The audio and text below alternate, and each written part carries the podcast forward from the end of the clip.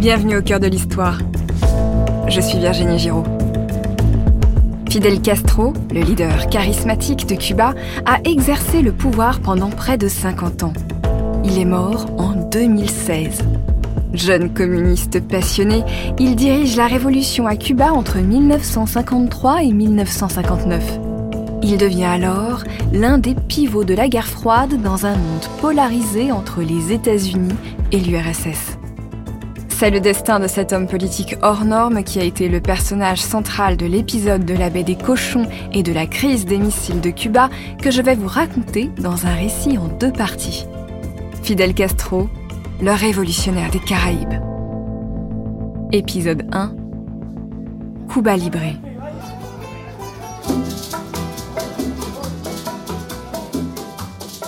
Nous sommes à La Havane, la nuit du 31 décembre au 1er janvier 1959.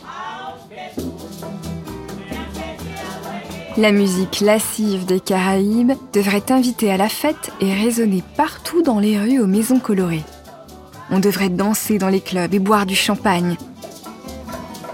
Alors que le monde célèbre la nouvelle révolution du globe terrestre, Fidel Castro est en pleine révolution pour libérer Cuba.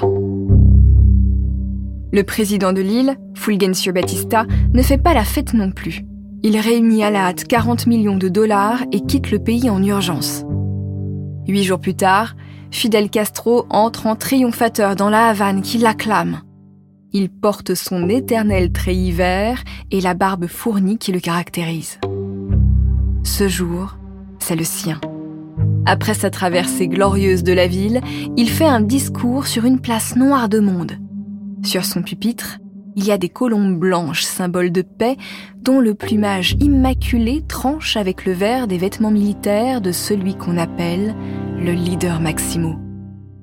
Il jure au peuple qu'il rétablira la démocratie. La foule est en liesse. Elle n'a pas encore compris que les blanches colombes dissimulent mal l'âme rouge du nouveau maître de Cuba.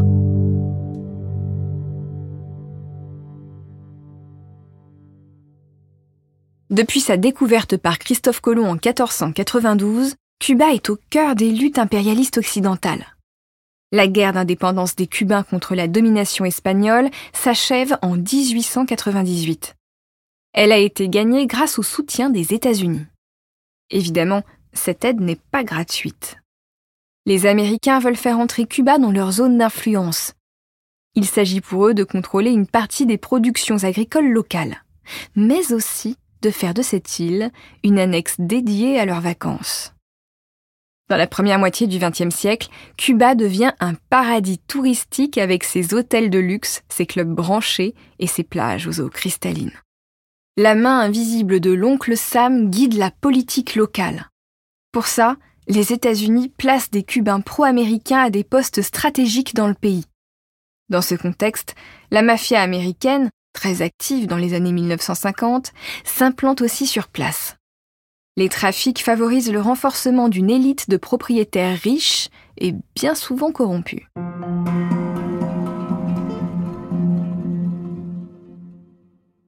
Le père de Fidel Castro, Angel Castro, fait partie des propriétaires bien lotis. Il possède d'immenses plantations de canne à sucre où travaillent des miséreux venus de Haïti qui ne lui coûtent pas grand-chose. Il a aussi des boutiques et gère une partie des transports de la région. Ce descendant d'Espagnol a fait fortune à la sueur de son front. C'est un homme dur et autoritaire. Son seul défaut aux yeux de son petit fidèle, né en 1926, est de ne pas être l'époux légitime de sa mère. Et oui, la mère de Fidèle est l'une des domestiques de la maison et la loi ne permet pas à Angel de divorcer pour convoler avec sa maîtresse. Fidèle porte donc le patronyme de sa mère, il s'appelle alors Fidel Rousse. Mais l'épouse légitime de Castro est jalouse. Un jour, elle chasse de la plantation la maîtresse et les enfants illégitimes de son mari. Fidel et ses frères et sœurs s'installent en ville. Mais Angel, depuis sa plantation, veille à l'éducation de ses enfants. Fidel est scolarisé dans un collège jésuite avec la jeunesse dorée de Cuba. Il s'avère être un élève sérieux dénué d'humour et désireux de se faire accepter dans un monde où la bâtardise est encore un déshonneur. Mais les lois évoluent Et alors que Fidel a 17 ans, il peut enfin prendre le nom de son père. C'est donc bien Fidel Castro qui entre à l'université pour étudier le droit. Au même moment, il commence à s'intéresser à la politique. Il ne montre pas encore de conviction particulière. Il a grandi dans un milieu conservateur, mais il navigue entre les partis de gauche et participe activement au parti orthodoxe qui est plutôt nationaliste et populiste. Sa fougue lui permet de se faire rapidement remarquer. Mais il a aussi conscience que pour percer, il a besoin d'alliés. En 1948, il épouse donc stratégiquement la sœur du ministre de l'Intérieur. Grâce à elle, il intègre les hautes sphères du pouvoir. Fidel Castro espère être élu député en 1952, mais avant ça, les présidentielles doivent avoir lieu. Les sondages sont en défaveur de Fulgencio Batista, l'actuel président de Cuba, qui convoque le jeune politicien pour une entrevue secrète. Batista demande à Castro s'il veut être ministre. Celui-ci se méfie et répond simplement que si Batista prend le pays de force, il s'opposera à lui. Le sort en est jeté. En mars 1952, Batista fait un coup d'État avec le soutien de l'armée et la bénédiction des États-Unis. Castro quitte la Havane et prépare sa révolte.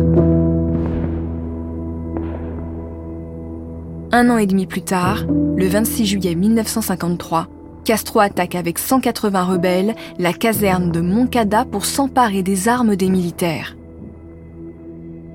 180 révolutionnaires contre plusieurs centaines de militaires armés jusqu'aux dents. L'épisode de la Moncada est un fiasco pour Castro. La majorité de ses hommes sont tués. Les survivants sont immédiatement jugés. Fidel Castro, diplômé en droit, se défend seul et évite la peine de mort à plusieurs de ses camarades. Face au juge, le jeune révolutionnaire condamné à la prison s'écrie avec fougue L'histoire m'acquittera. Ça en dit long sur son caractère, vous ne trouvez pas? Fidel passe deux ans en prison. Pendant cette période, il lit des livres sur Trotsky, Lénine, Marx et même Napoléon. On en apprend beaucoup sur les gens en regardant leur bibliothèque. Là, tout est dit. Castro veut le pouvoir et il lui donnera la couleur rouge. En 1955, Castro sort de prison. Il a été amnistié. C'est déjà un roi de la communication il quitte la prison sous le crépitement des flashs des journalistes. Pour l'occasion, il est entouré de ses quelques camarades qui portent ses valises. Lui, il a les mains libres pour saluer la foule. Lui, Fidel Castro. Il est le chef.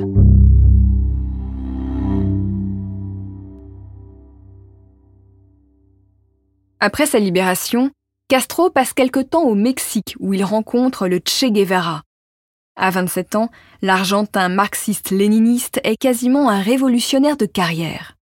L'indépendance récente des pays d'Amérique latine a créé une grande instabilité politique propice à l'éclosion des leaders communistes. N'oublions pas que dans les années 1950, nous sommes en pleine guerre froide. La fin de la Seconde Guerre mondiale est à l'origine d'un duopole États-Unis-URSS. Chacune de ces deux superpuissances cherche à diffuser son mode de vie et à élargir ses zones d'influence au détriment de son ennemi. Pour résumer ça de manière un peu triviale, on pourrait dire que c'est la lutte du capitalisme contre le communisme, le vert des dollars contre le rouge des mouvements ouvriers. À la fin du mois de décembre 1956, Castro revient à Cuba. Il est désormais le chef de la guérilla contre Batista. Il est à la tête d'une nébuleuse de révolutionnaires reclus dans la Sierra Maestra au sud de Cuba. Ces hommes sont en grande partie des partisans de la démocratie. Mais sa garde rapprochée est bien rouge. Parmi cette garde, il y a bien sûr le Che et Raúl Castro, le frère de Fidel, qui deviendra plus tard le président. Mais chaque chose en son temps. Pour le moment, les rebelles n'ont pas beaucoup de moyens, mais Batista va bientôt commettre une erreur qui va jouer en faveur des castristes. Le président Batista a fait réprimer dans le sang une révolte étudiante. Les photos des corps ensanglantés en pleine rue font le tour de la presse occidentale. Depuis que le régime de Batista se montre ouvertement dictatorial et répressif, les États-Unis se tiennent à distance et ne lui fournissent plus d'armes. Mais ils n'aident pas davantage les rebelles communistes. Dans les années 1950, l'Amérique se livre à une chasse impitoyable aux bolcheviks et garde un œil inquiet sur les rebelles. Cependant, Castro sait être consensuel. C'est pourquoi il commence à être mondialement adoré. Il convoque la presse internationale dans ses montagnes pour donner des interviews où il affirme vouloir rétablir la démocratie participative confisquée par Batista. Le pouvoir personnel? Ça ne l'intéresse pas. Ce qu'il veut, c'est libérer son peuple du joug d'un dictateur. Les entretiens avec les journalistes sont sans cesse dérangés par des hommes de Castro qui viennent l'informer du mouvement des troupes de Batista en temps réel. Les journalistes sont bluffés.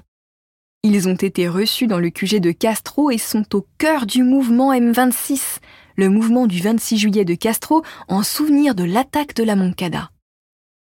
Les articles se multiplient. Castro est à la tête d'un mouvement puissant et organisé que Batista tremble dans ses palais de la Havane.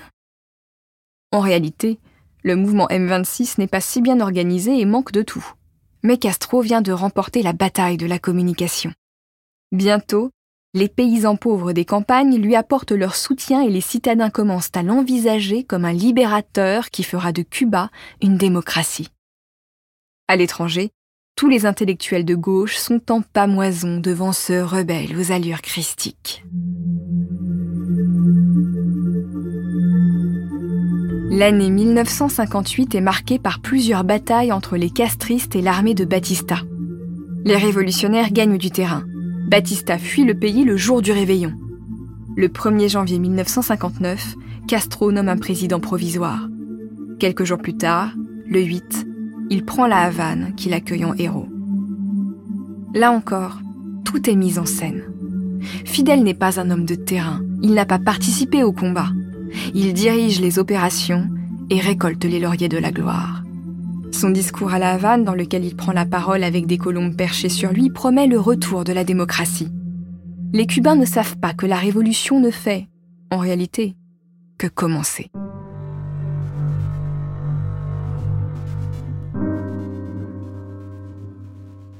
Quelques jours après s'être rendu maître du pays, Castro devient Premier ministre il commence à éliminer ou évincer discrètement tous les démocrates au poste de pouvoir pour les remplacer par des communistes.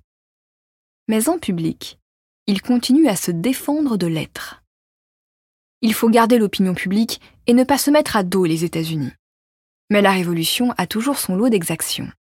Les soutiens et les militaires proches de Batista sont promptement jugés et assassinés en place publique.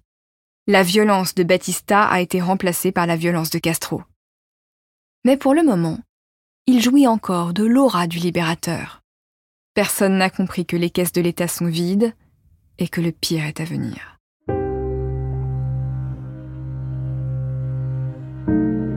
Pour séduire les États-Unis, Castro fait une tournée en Amérique au printemps 1959. De New York à Washington, il est reçu comme une star par la foule. Habile communicant, il se fait photographier déposant une gerbe de fleurs devant la statue monumentale de Lincoln, le président qui a aboli l'esclavage. Mais le président Eisenhower se méfie du leader cubain et refuse de le rencontrer. Il envoie à sa place son vice-président Richard Nixon. Celui-ci jauge le cubain. Pour lui, Castro n'est pas un vrai communiste il se préoccupe plus de ses rêves personnels de pouvoir que de justice sociale. Eisenhower reste sur ses gardes. Il réduit drastiquement les échanges commerciaux avec Cuba et les aides financières qu'il apportait au pays. Il veut même renverser le régime révolutionnaire. Castro est acculé. Il lui faut un nouvel allié pour garder le pouvoir et des débouchés commerciaux pour garantir les besoins de son peuple. Si les États-Unis lui tournent le dos, il lui reste l'URSS.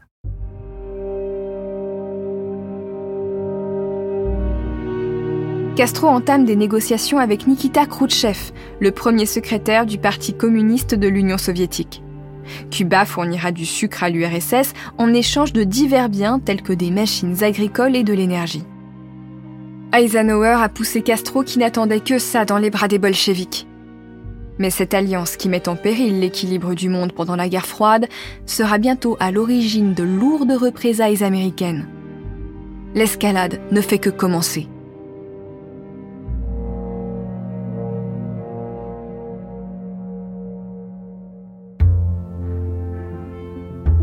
Pour découvrir la suite de ce récit en deux parties consacré à Fidel Castro, je vous donne rendez-vous sur votre plateforme d'écoute préférée. À très vite.